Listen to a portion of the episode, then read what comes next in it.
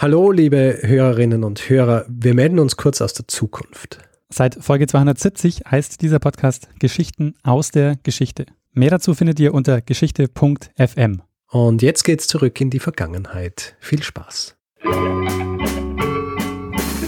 Lernen ein bisschen Geschichte. Lernen ein bisschen Geschichte, dann werden Sie sehen, Herr Reporter, wie das sich damals entwickelt hat. Wie das sich damals entwickelt hat. Hallo und herzlich willkommen bei Zeitsprung Geschichten aus der Geschichte.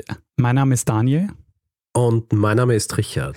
Ja, und wir sind zwei Historiker und wir erzählen uns Woche für Woche eine Geschichte aus der Geschichte, immer abwechselnd. Das heißt, der eine erzählt immer dem anderen eine Geschichte. Und das Besondere dabei ist, dass derjenige, der die Geschichte erzählt bekommt, äh, nicht weiß, worum es in dieser Folge gehen wird. Mhm. Und wir sind bei Folge 264 angelangt, wenn ich mich nicht verzählt habe. Und ähm, ja, Richard, wie geht's dir so?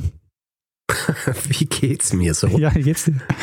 Ja, sehr gut, Daniel. Fühlst ja. du dich gut? Wir, ne wir nehmen gerade eine Zeitsprungfolge auf. Wie soll es mal da gehen? Natürlich, fantastisch.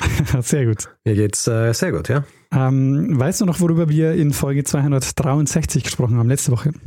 Ja, wir haben über Chemie und Alchemie gesprochen und über Lavoisier und die Entdeckung des Sauerstoffs. Der Sauerstoff, der eigentlich Wasserstoff heißen sollte. Sehr gut. Wie wir herausgefunden haben. Aber das ist schon zu viel Spoiler hier. Na, das ist, das ist noch okay, würde ich sagen. Aha, okay. hast, du, ähm, hast du Feedback, Richard, das du ähm, noch anbringen möchtest? Ich habe zu dieser Folge kein Feedback, weil das hättest äh, natürlich du erhalten. Ja. Ich habe aber noch einmal Feedback erhalten zu einer Folge, die ich vorher gemacht habe, und zwar zu, zur Hutfolge, zur Strohhutfolge, Straw Hat Riots. Ja. Ja, da habe ich ja, wie soll ich sagen, ein bisschen durch die Geschichte des Hutes dilettiert. Recht kurz, äh, kurz gefasst und ein bisschen Dinge übersprungen etc. Und wir, wir haben Feedback erhalten und zwar von Johannes. Und Johannes seines Zeichens ist Student des Kostümdesigns. Ah, sehr gut. Und er kennt sich mit Hüten sehr gut aus. Er kennt sich mit Hüten auf jeden Fall viel besser aus als ich. Und er hat mich äh, sehr freundlich, aber bestimmt auf einige Unschärfen hingewiesen äh, über Feedback. Ich werde jetzt nicht das Ganze aufzählen. Äh, es sind einige gewesen. Wichtig, am wichtigsten wahrscheinlich, ich habe ja erwähnt in dieser Folge, dass der Zylinder im 17. Jahrhundert zu einem der beliebtesten Hüte wurde, beziehungsweise zum Standardhut und so weiter. Das stimmt nicht. Was ich natürlich übersprungen habe hier ist der Dreispitz. Ja, Dreispitz ist ja sehr beliebt gewesen bei Männern und Frauen im 17. Jahrhundert und der Zylinder, der etabliert sich erst später. Also Zylinder, der erste, ich glaube, was er geschrieben hat, ist Ende, Ende des 18. Jahrhunderts wird er erst entwickelt und erst Anfang des 19. Jahrhunderts entwickelt er sich so, dass er, dass er so beliebt wird. Mhm. Ja. Und was anderes würde ich auch noch äh, gerne erwähnen, was er geschrieben hat, was natürlich auch eine gewisse Unschärfe von meiner Seite aus war, weil ich die ganze Zeit von Strohhüten gesprochen habe. Und ich habe ja auch gesagt, im 19. Jahrhundert wird in den USA der Strohhut entwickelt. Ähm, natürlich wird der Strohhut nicht entwickelt, weil Stroh als Material für Hüte war ja, ist ja schon seit Jahrhunderten verwendet worden mhm, zu jedem ja. Zeitpunkt. Was ich natürlich gemeint habe, war, dass der Strohhut in Form dieses Boaters entwickelt worden ist. Der Boater übrigens, das habe ich gar nicht gesagt in dieser Folge, der, im Deutschen wird er auch äh, gern als Kreissäge bezeichnet, ja, weil, er, weil er so rund ist. Ja. ja. Auf jeden Fall, dieser, der Strohhut an sich, den hat es schon viel früher gegeben, aber diese spezifische Form des Boaters ist eben im 19. Jahrhundert entwickelt worden und das war ja der, über den wir dann äh, im Großteil dieser dieser Geschichte gesprochen haben. Und eine Sache klärt er noch auf, und zwar, die meisten Hüte sind nicht aus Schafswolle, sondern aus Kaninchenwolle. Ha. Und Cowboyhüte aus Biberhaar. Sehr schön, Richard. Danke, Hannes. Ähm, ja. Gibt es noch was, Richard, was du auf dem Herzen hast? Nein. Sehr gut. Außer, ja. dass ich eine Geschichte vorbereitet habe. Sehr gut. Äh, das trifft sich gut, Gerne, weil ich wollte dich nämlich gerade fragen, Richard, ähm, worum es heute gehen wird, weil ähm, ich habe nichts dabei. Das heißt, du solltest was dabei haben. Und ähm, letzte Woche Wissenschaftsgeschichte, so 18. Jahrhundert. Jetzt, ja. ähm, um was geht's heute? Vielleicht zuerst einmal geografisch. Wir werden in ein Land springen, in dem wir bisher noch nicht sehr oft waren. Bevor ich allerdings den Namen dieses Landes sage, muss ich dazu sagen, dass wir nicht in ein Land springen, das es zu jener Zeit schon so gegeben hat, mhm. sondern eines, das schließlich aus äh, mehreren gemeinsamen Königreichen hervorgegangen ist. Hm. Ja? Und dieses Land ist Korea. Hm. Mhm.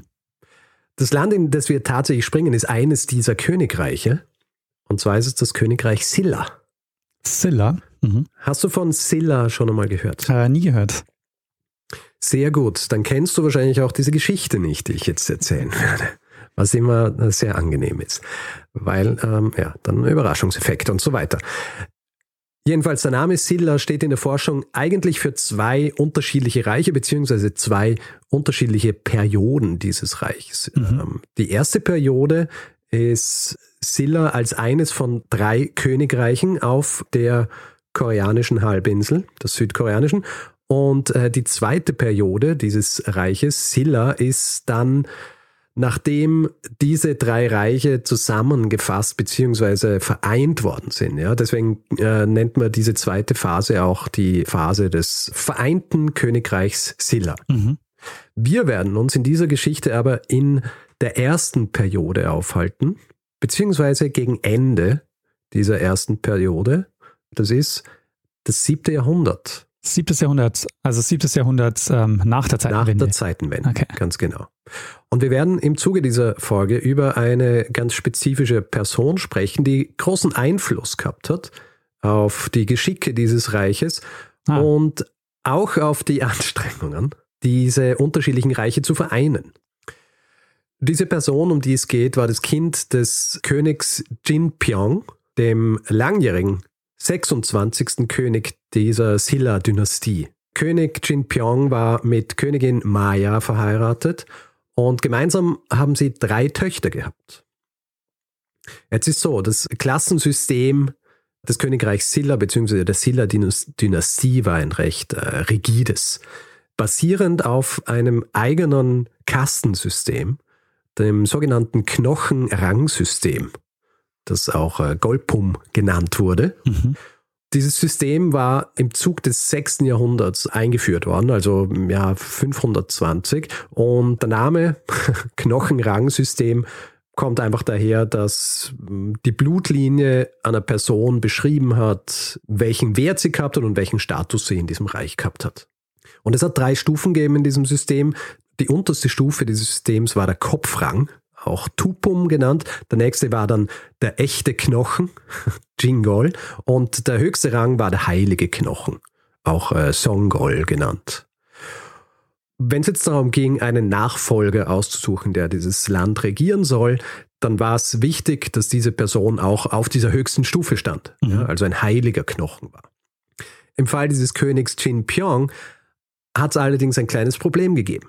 Er hat zwar drei Töchter gehabt, aber er hat keinen Sohn gehabt. Und obwohl rein rechtlich nichts dagegen gesprochen hätte, dass eine Frau auf dem Thron sitzt, versucht der König zuerst einmal was anderes. Und zwar versucht er seinen Schwiegersohn als seine Nachfolge aufzubauen. Mhm. Dieser Schwiegersohn, der ist verheiratet mit einer seiner, seiner Töchter, Tochter John Myung. Und er stößt aber auf einen gewissen Widerstand, was das angeht, weil dieser Schwiegersohn nicht über diesen Status des heiligen Knochens äh, verfügt. Seine Tochter allerdings, äh, nicht die, mit der er verheiratet ist, sondern seine andere, Prinzessin Sondok, die hat großes Interesse dran, den Platz ihres Vaters einzunehmen. Und es gibt im Reich zwar Widerstände dagegen, dass eine Frau jetzt ähm, auf dem Thron sitzt und auch außerhalb des Reichs, also bei Verbündeten dieses Reichs, die haben einfach ein grundsätzliches Problem mit der Vorstellung, dass eine Frau jetzt dieses Reich regiert. Aber schlussendlich entscheiden sich die Machtträger nach dem Tod des Königs Jin Pyong dafür, dass sie seine Tochter Sondok auf den Thron setzen, weil sie der Meinung sind, dass es wichtig ist, dieses Knochenrang-System zu wahren. Mhm. Und ähm, da ist die einzig logische Folge, dass eben eines seiner Kinder auf den Thron kommt. Und so wird seine Tochter Sondok zur 27. Herrscherin des Silla-Reiches. Es geschieht im Jahr 632 nach der Zeitenwende und Königin Sondok ist damit die erste Königin Koreas und äh, sie ist auch erst die zweite Frau an der Spitze eines äh, Reiches in der ostasiatischen Geschichte. Mhm. Und wir werden heute darüber sprechen, was es für sie bedeutet hat und was es auch für das Reich und für die Leute bedeutet hat, dass sie Königin dieses Königreiches Silla wurde. Sehr interessant. Also ähm, ich habe äh, wirklich so man sagt ja immer so, ja, ich, ähm, ich habe keine Ahnung von dieser Geschichte, wenn, wenn, wenn wir uns so diese Geschichten erzählen, aber in dem Fall muss ich sagen, ich habe so überhaupt keine Ahnung. Also so, so richtig gar nicht. Also ich habe weder von Silla noch gehört, noch weiß ich irgendwie, wie zu dem Zeitpunkt China aussieht, noch wie es da drumherum okay. aussieht. Aha. Also ich äh, bin sehr gespannt. Sehr gut. Ich habe gesagt, sie wird, ähm, sie wird auf den Thron gesetzt. Ich war ein bisschen vorschnell hier, weil es gibt noch etwas Kleines, was vorher passiert, bevor sie an der Macht ist. Mhm. Ja? Weil die Tatsache, dass sie jetzt auf den Thron kommen soll, das sorgt natürlich für Unmut auch innerhalb des Adelsstands des Reiches. Und deswegen, bevor sie überhaupt auf dem Thron sitzt, gibt es schon einen kleinen Aufstand, beziehungsweise eine Verschwörung gegen sie. Diese Verschwörung wird aber aufgedeckt und einer der beiden Adligen, die beteiligt sind an dieser Verschwörung, äh, wird gleich festgenommen und er wird dann mitsamt seiner Familie öffentlich hingerichtet. Mhm. Und der andere schafft es kurz zu fliehen, kehrt aber dann wieder zurück, weil er laut der Quellen zumindest seine Frau so vermisst hat. Und ähm, er geht heim zu seiner Frau und er wird dort entdeckt, gefangen genommen und dann auch hingerichtet. Ist aber eben ein Zeichen dafür, dass sie jetzt auf dem Thron sitzen wird, nicht im gesamten Adelsstand als äh, eine gute Sache angesehen wurde. Mhm. Ja, also sie hat schon von Anfang an mit, ähm, mit Widerstand rechnen müssen.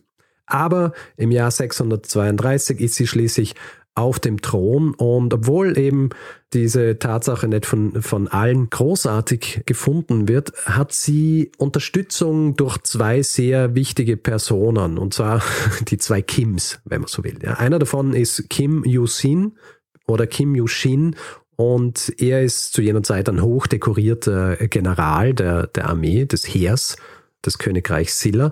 Und der zweite Kim ist ihr Neffe, ein gewisser Kim Chun-Chu. Der ist seines Zeichens ein, ein recht talentierter Diplomat. Also beides Dinge, die sie gut gebrauchen kann.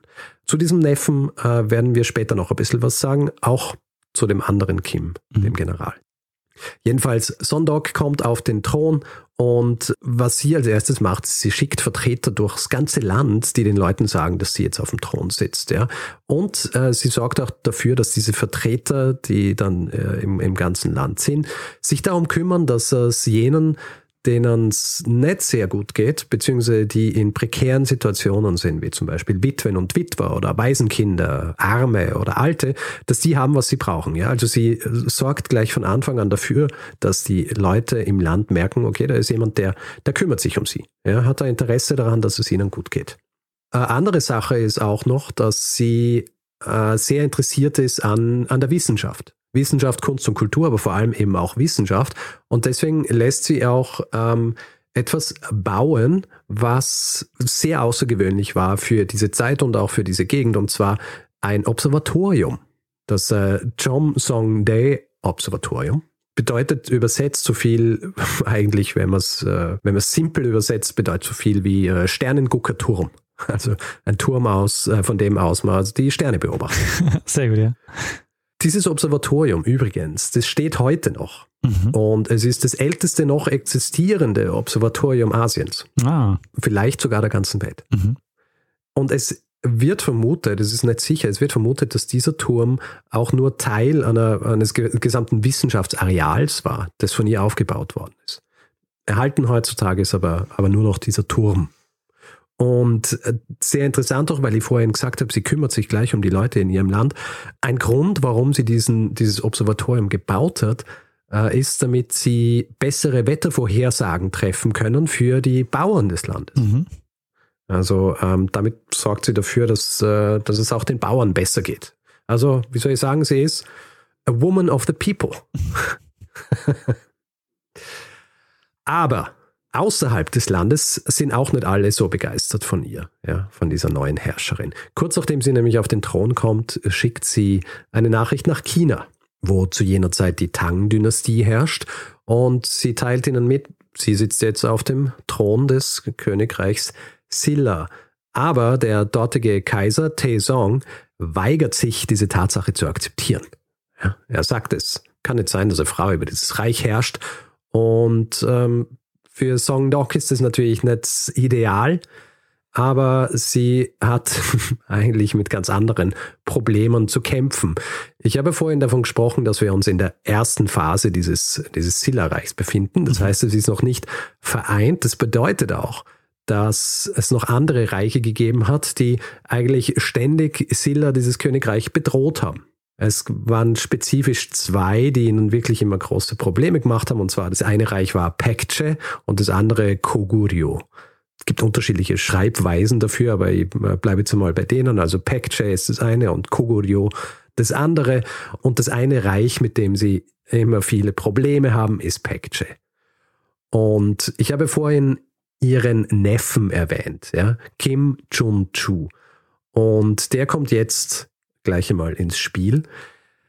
Um dieser Bedrohung durch diese beiden Reiche Herr zu werden, beziehungsweise in ihrem Fall Frau zu werden, schickt sie ihren Neffen zu König Bojang und der ist der König des Reiches Koguryo.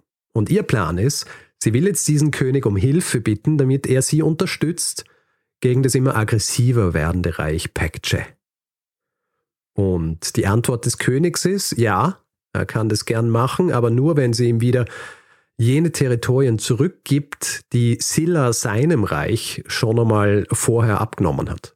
Also äh, Territorialkämpfe hat es gegeben und äh, Teile von Silla haben früher zum Königreich Koguryo gehört und die will er wieder haben, ansonsten hilft er ihr nicht im Kampf gegen das Reich Pekche. Verständlich. Und ja, eh naheliegend. Aber Songdog lässt sich davon nicht beeindrucken. Ja, will sich, wie soll ich sagen, nicht erpressen lassen. Und mhm. sie schlägt dieses Angebot aus. Und als Antwort wird ihr Neffe eingesperrt von diesem König. Der sagt so, ja gut, sperren wir den halt ein. Und Songdog zeigt jetzt, aus was für einem Holze geschnitzt ist und lässt einfach eine Armee versammeln. Und zwar angeblich eine 10.000 Mann starke Armee. Und lässt diese Armee anführen vom anderen Kim, Kim Yu-sin. Und dieser reitet also in Richtung der Hauptstadt des Koguryo-Reichs, um äh, Kim Chun-Chu wieder frei zu bekommen koste es, was es wolle. Und der Monarch dieses Königreichs ähm, hört, dass dieses Heer im Anmarsch ist und lässt den Neffen von Songdok sofort wieder frei. Es wird aber nicht das letzte Mal sein, dass wir von Kim Chun-Chu gehört haben werden. Ja, aber das also ging dann einfach. Ein Teaser für später. Relativ einfach. Ja, einfach zeigen, dass du bereit bist, 10.000 Mann gegen äh, seine Hauptstadt marschieren zu lassen und äh, du Du kriegst den Neffen wieder. Mhm. Jetzt haben wir ja vorhin äh, schon gehört, dass die Beziehungen zum großen Nachbarn China nicht wahnsinnig gut waren. In erster Linie, weil sie eine Frau war. Ja, grundsätzlich einfach abgelehnt, dass sie legitim auf diesem Thron sitzt. Allerdings ist es so, dass sie natürlich mit dieser Bedrohung durch dieses Reich Pekce weiterhin zu kämpfen hat und deswegen versucht sie weitere diplomatische ähm, Anbandelungen mit China, wenn man so will. Und deswegen im Jahr 643 schickt sie wieder Diplomaten nach China, um den Kaiser dort davon zu überzeugen, ihr gegen diese anderen Reiche zu helfen. Und der Kaiser ist grundsätzlich nicht dagegen, weil China mit Silla eigentlich äh, sehr gute Handelsbeziehungen geführt hat. Ja, und die will er natürlich auch weiterhin aufrechterhalten. Und er, er ist bereit, ihr zu helfen. Allerdings hat er eine Bedingung, die vorher erfüllt werden muss. Und äh, zwar ist diese Bedingung, dass sie auf den Thron verzichten muss und stattdessen ein chinesischer Prinz eingesetzt wird, der dann über das Königreich Silla herrschen soll. Naja. Die Erklärung des Kaisers, was das angeht, ist, dass er meint, dass die Tatsache, dass eine Frau auf dem Thron sitzt, ein Grund dafür ist, dass die anderen Reiche sich herausnehmen, ständig so aggressiv gegenüber äh, dem Königreich Silla zu sein. Mhm. Also er sagt, äh, das ist ein Zeichen von Schwäche etc. und deswegen muss sie ersetzt werden durch einen Mann. Und Songdok schlägt dieses Angebot aber aus. Interessanterweise schafft sie es aber trotzdem, militärische Unterstützung zu kriegen von China. Also äh, militärische Streitkräfte unterstützen die Streitkräfte des Königreichs Silla gegen die anderen Königreiche und sie versuchen dann tatsächlich, die anderen Königreiche einzunehmen. Allerdings werden sie beim ersten Versuch von den Streitkräften des äh, Kokuryo-Reiches sehr eindeutig geschlagen. Und und das ist jetzt ein bisschen ein Spoiler hier, es gibt noch drei weitere Versuche, gemeinsam mit den chinesischen Truppen diese beiden Reiche einzunehmen, aber auch diese drei weiteren Versuche scheitern. Mhm. Und um jetzt ein bisschen hier äh, vorzugreifen, und das ist wahrscheinlich eh auch naheliegend, weil ich gesagt habe, wir befinden uns in dieser ersten Phase und nicht in der zweiten. Es wird während ihrer Regentschaft nicht gelingen, diese beiden anderen Reiche zu unterwerfen und das Silla-Reich äh, zu diesem vereinten Silla zu machen. Allerdings passiert es nicht viel später und ihre Aktivitäten, also ihre Anstrengungen, sind ein wichtiger Schritt gewesen, um das überhaupt möglich zu machen. Ja, also deswegen gilt sie auch so ein bisschen als Wegbereiterin dieses neuen vereinten Königreichs Silla. Während sie also, was ihre Außenpolitik angeht, nicht so wahnsinnig erfolgreich ist, innenpolitisch beziehungsweise im Land äh, schaut es ganz anders aus. Da ist sie sehr beliebt, nicht zuletzt, weil sie sehr großen Wert legt auf die Förderung von Kunst und Kultur und Wissenschaft. Politisch gesehen beziehungsweise verwaltungstechnisch ist es auch so, dass sie den, den Staat äh, zentralisiert und Sie sorgt auch dafür, dass der Buddhismus, der zu jener Zeit zwar schon verbreitet war im Land, noch weiter verbreitet wird. Sie errichtet etliche buddhistische Bauten, unter anderem auch einen berühmten Tempel, und zwar den Huangnong-Sa-Tempel, beziehungsweise sie errichtet eine Pagode in diesem Tempel, äh, ist eine neunstöckige Pagode, designt von einem, wie soll ich sagen, einem damaligen Star-Architekten namens Abiji und diese Pagode wird im Jahr 645 fertiggestellt und hat eine Höhe von 70 Metern und ist zu jener Zeit eines der größten äh, Gebäude in Ostasien überhaupt. Mhm. Übrigens, diese neuen Stöcke dieser Pagode ja. sollen die anderen neuen ostasiatischen Nationen beschreiben, mit dem Hintergedanken, dass Silla alle diese Nationen einmal einnehmen wird. Ja. Äh, darunter auch so Länder wie Japan und China. Wir wissen heutzutage natürlich, dass das so nicht passiert ist, aber zu jener Zeit hat man sich natürlich ge gedacht, hey, äh, greif nach den Sternen. deswegen, deswegen diese Pagode. Also im Land hat sie einiges vorangebracht, aber wie so oft in der Geschichte gefällt es halt auch im Land nicht immer allen. Und ihre Regentschaft beziehungsweise das Ende ihrer Regentschaft soll durch was ganz Ähnliches gekennzeichnet werden wie äh, der Anfang ihrer Regentschaft. Kannst du dir vorstellen, was? Na, der Übergang sozusagen zu, weiß nicht, ob sie Kinder hatte, zu, zu ihrem Sohn oder zu ihrer Tochter. Nein, ich spreche von einer Rebellion. Ah, verstehe. okay. Eine Verschwörung. Aber du denkst natürlich richtig, weil das wird nämlich auch ganz interessant, wie das dann später weitergeht, nach ihrer Regentschaft. Mhm. Aber zuerst einmal diese Rebellion. Im Jahr 647 zettelt ein gewisser Bidam, der ein hoher Beamter des Landes ist, eine Rebellion gegen die Königin an. Mhm. Und sein Grund, relativ wortwörtlich, also er schreibt es auch so nieder, ist, die Königin hat dabei versagt, das Land zu regieren und deswegen sollten einfach generell keine Frauen mehr regieren.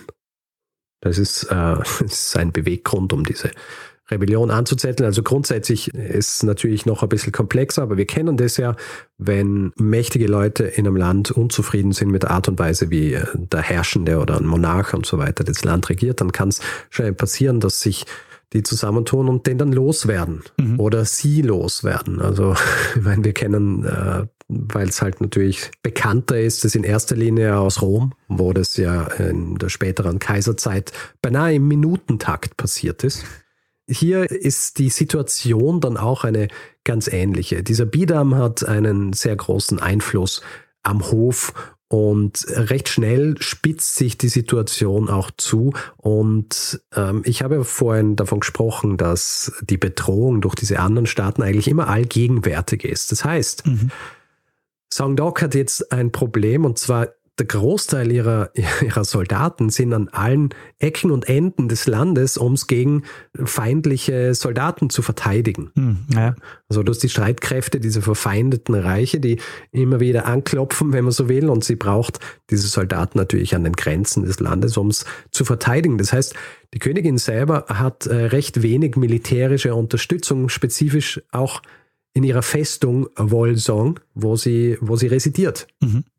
Zusätzlich ist es auch so, dass zu jenem Zeitpunkt, also im Jahr 647, die Königin schon krank ist und das spricht sich auch rum und ist ein weiteres Zeichen für die Rebellen, dass sie gehen muss. Mhm. Ja. Nicht nur, dass sie versagt hat, das Land äh, richtig zu regieren, äh, sie ist jetzt auch krank, also müssen wir sie loswerden. Und diese Rebellion beginnt am 8. Februar 647 wird aber dann mit vereinten Kräften und vor allem angeführt von ihrem Vertrauten, dem General Kim Yu-sin, den wir vorher auch schon gehört haben, mhm. niedergeschlagen. Und zwar am 17. Februar 647. Allerdings ist es so, die Königin Sondok stirbt noch bevor diese Rebellion niedergeschlagen wird. Und sie stirbt wahrscheinlich an dieser Krankheit, die sie tatsächlich gehabt hat zu jener Zeit. Es ist nicht klar, was sie wirklich gehabt hat. Es wird aber eben auch so ein bisschen gemunkelt, dass sie eventuell auch an Gram über diese Rebellion starb. Also, dass sie das äh, so betroffen hat, dass hier jetzt intern äh, Leute versuchen, sie vom Thron zu stoßen. Und äh, jetzt ist natürlich die entscheidende Frage, hat sie Kinder? es ist so, äh, sie hat angeblich drei Ehemänner gehabt, Aha. aber äh, es heißt auch, dass sie nachdem sie auf den Thron kam, nicht mehr geheiratet hat, weil sie der Meinung war, dass es sinnvoller ist, wenn sie nicht verheiratet ist. Und es ist so, sie hat keine Kinder, die ihr nachfolgen können. Aber sie hat im Grund Tür und Tor geöffnet für andere Frauen, die jetzt auch auf dem Thron von, von Silla sitzen können. Und deswegen wird ihre Nachfolgerin Königin Jindok und sie ist ihre Cousine. Ah, aber wieder eine Frau. Und wieder eine Frau. Allerdings wird im Zuge dieser ganzen Episode, wenn man so will, das vorhin erwähnte Knochenrangsystem angepasst. Ursprünglich war es so, die einzigen Leute, die Herrscher oder Herrscherin werden haben können, haben auf der höchsten Stufe sein müssen ja, also dieser heilige Knochen. Während Königin Shindok noch am Thron sitzt, wird dieses Knochenrangsystem so angepasst, dass auch jene aus der zweiten Stufe auf den Thron kommen können. Mhm. Und so passiert es dann, dass nach der Regentschaft der Königin Shindok ein Mann wieder auf dem Thron sitzt. Und dieser Mann ist Kim Chun-chu, ah. der Neffe von Sondok, ja. Den ich ja vorhin schon erwähnt habe, der diese etwas schiefgelaufene diplomatische Reise zum, äh, zum anderen Reich gemacht hat und dann stattdessen dort äh, eingesperrt worden ist. Also er wird jetzt der neue König nach Shindok und sein Sohn wird dann jener sein, der das Königreich Silla tatsächlich vereinen wird.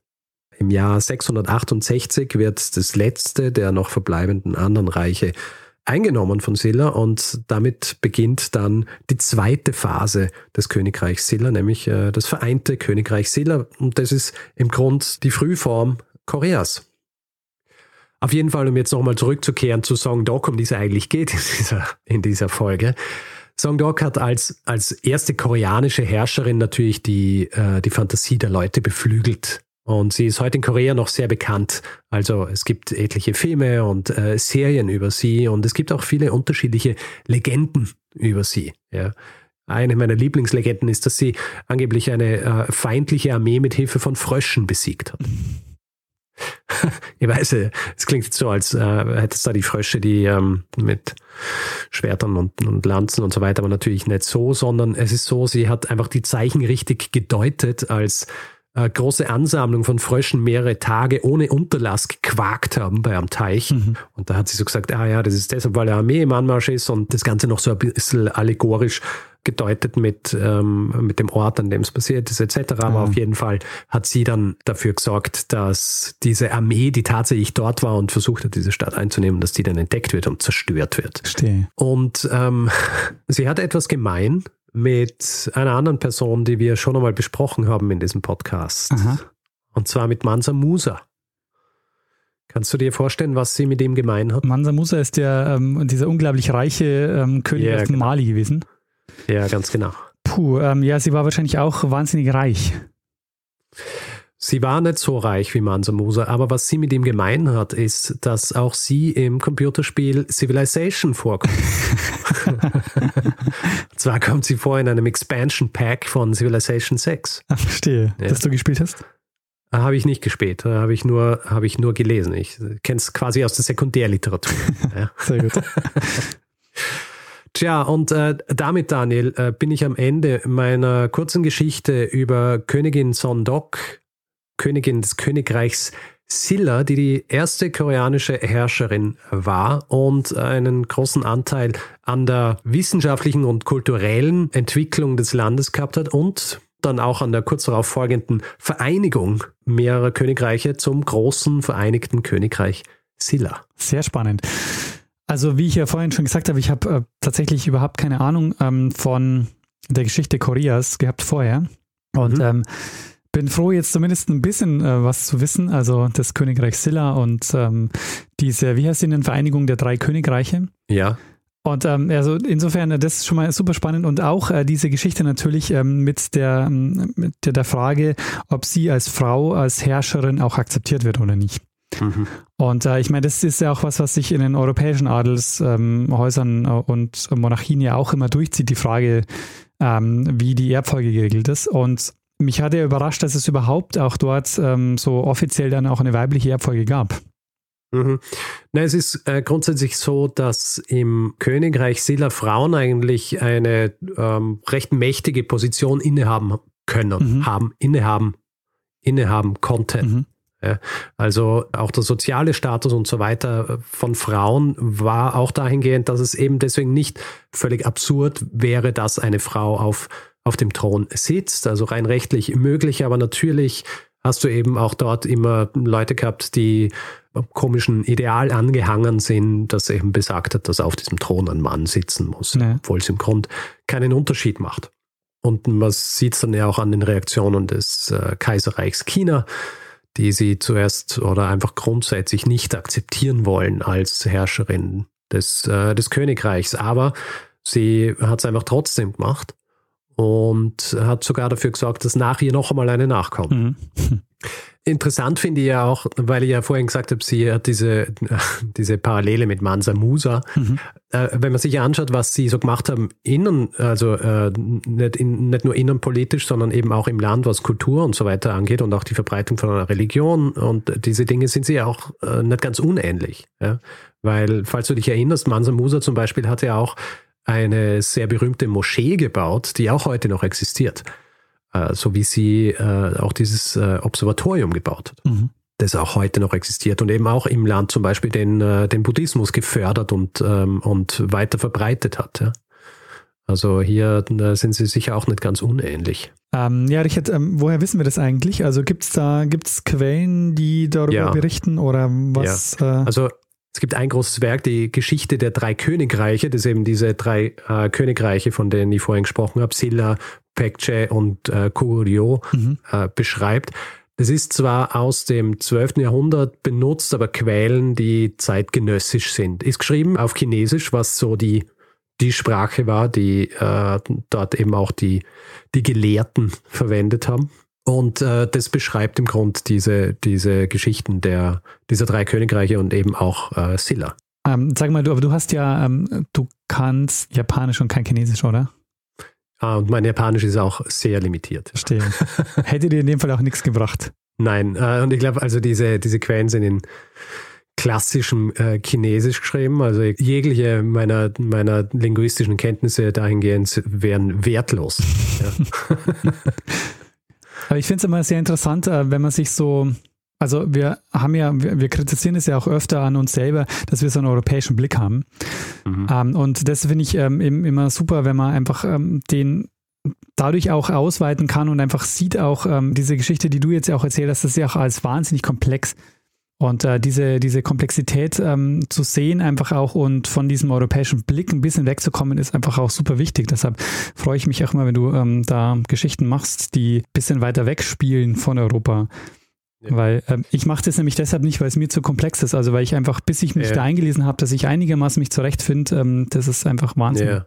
Naja, also mir geht es ja ähnlich und ich habe auch jedes Mal Angst, wenn ich so eine Geschichte mache, dass sie äh, der Geschichte nicht äh, Genüge tue. Ja. ja? Weil es natürlich eine andere Sache ist, wenn ich als komplett Außenstehender so eine Geschichte erzähle und dann erzähle ich einen Schmarrn. Ja. ja. Aber ich äh, ja, äh, versuche natürlich solche Dinge schon mit der, mit der entsprechenden äh, Sorgfältigkeit zu, äh, zu behandeln, wie sie es, wie es verdienen und nicht einfach nur so als äh, exotische Geschichte außerhalb unseres naja. normalen Betätigungsfelds zu erzählen. Ja, ja das meine ich eben. Das, ähm, das finde ich eben super, wenn es quasi den Blick erweitert und auch du äh, redest auch immer vom Flickerlteppich, dass man das quasi damit mit einfügt, weil die Schwierigkeit ist ja, wenn wir, wenn du mir jetzt irgendwas sagst aus dem, keine Ahnung, 19. Jahrhundert und eine Person sagst und einen Ort sagst, dann habe ich ein gewisses Verständnis dafür, ähm, was da gerade so äh, rundherum ist. Und das ist eben eben, eben wenn du jetzt ähm, dieses siebte Jahrhundert äh, in, im Königreich Silla, da habe ich äh, plötzlich sozusagen überhaupt keine Ahnung. Ja. Von dem Kontext. Mhm. Sehr schön. Äh, Richard, gibt es noch was, was du dieser Geschichte hinzufügen möchtest oder was du noch auf dem Herzen hast? Ähm, nein, ich denke, ich habe alles gesagt, was ich dazu sagen wollte. Sehr gut. Da würde ich sagen, ähm, machen wir vielleicht oder gehen wir über zum nächsten äh, Teil dieses Podcasts. Gut, machen wir einen Feedback-Hinweis-Blog. Wer also Feedback geben will zu dieser Folge, kann es über unsere E-Mail-Adresse machen, feedback.zeitsprung.fm, kann es direkt auf unserer Website machen, wo unter jeder Episode kommentiert werden kann, kann es auf Twitter machen, da haben wir einen eigenen Account, Zeitsprung.fm. Persönlich sind wir auch dort, ich at Stormgrass, Daniel at Mestner, ich poste aber in erster Linie Essensfotos, also nicht so wahnsinnig spannend, aber man kann uns dann auch direkt schreiben, wenn man uns zum Beispiel einen, äh, einen Hinweis geben will. Und auf Facebook sind wir auch zu finden unter facebook.com slash zeitsprung.fm und wer uns auf Spotify hört, da wäre es natürlich gut, wenn man uns folgt, weil dann äh, sieht man, wie viele Leute uns dort äh, regelmäßig hören wollen, beziehungsweise eben die Absicht haben, uns auch noch öfter zu hören. Und wer uns reviewen will, also Sterne vergeben etc., kann das zum Beispiel auf Apple Podcasts machen oder auf panoptikum.io oder grundsätzlich einfach überall, wo man Podcasts bewerten kann. Ja, und außerdem äh, könnt ihr uns auch finanziell unterstützen. Äh, wir haben alle Hinweise, die ihr braucht, um uns ein bisschen was zukommen zu lassen, auf der Webseite zusammengefasst und ihr findet den Link dazu in den Show Notes äh, jeder Folge. Und ähm, ja, wir würden uns freuen, wenn ihr uns ein bisschen was in den Hut werft. Wir bedanken uns in dieser Woche bei Henry, Michael, Katharina, Patrick, Birgit, David, Daniel, Stefan, Marc, Oliver, Thomas, Carmen, Luca, Felix, Angelika, Ines, Jens, Markus, Thomas, Felix, Dirk und Ulrich. Vielen, vielen Dank für eure Unterstützung. Ja, vielen herzlichen Dank. Tja, Richard, dann würde ich sagen, ähm, machen wir das, was wir immer machen. Richtig. Geben wir dem einen das letzte Wort, der es immer hat. Bruno Kreisky. Lernen ein bisschen Geschichte. Lernen ein bisschen Geschichte, dann werden Sie sehen, der Reporter, wie das sich damals entwickelt hat. Wie das sich damals entwickelt hat.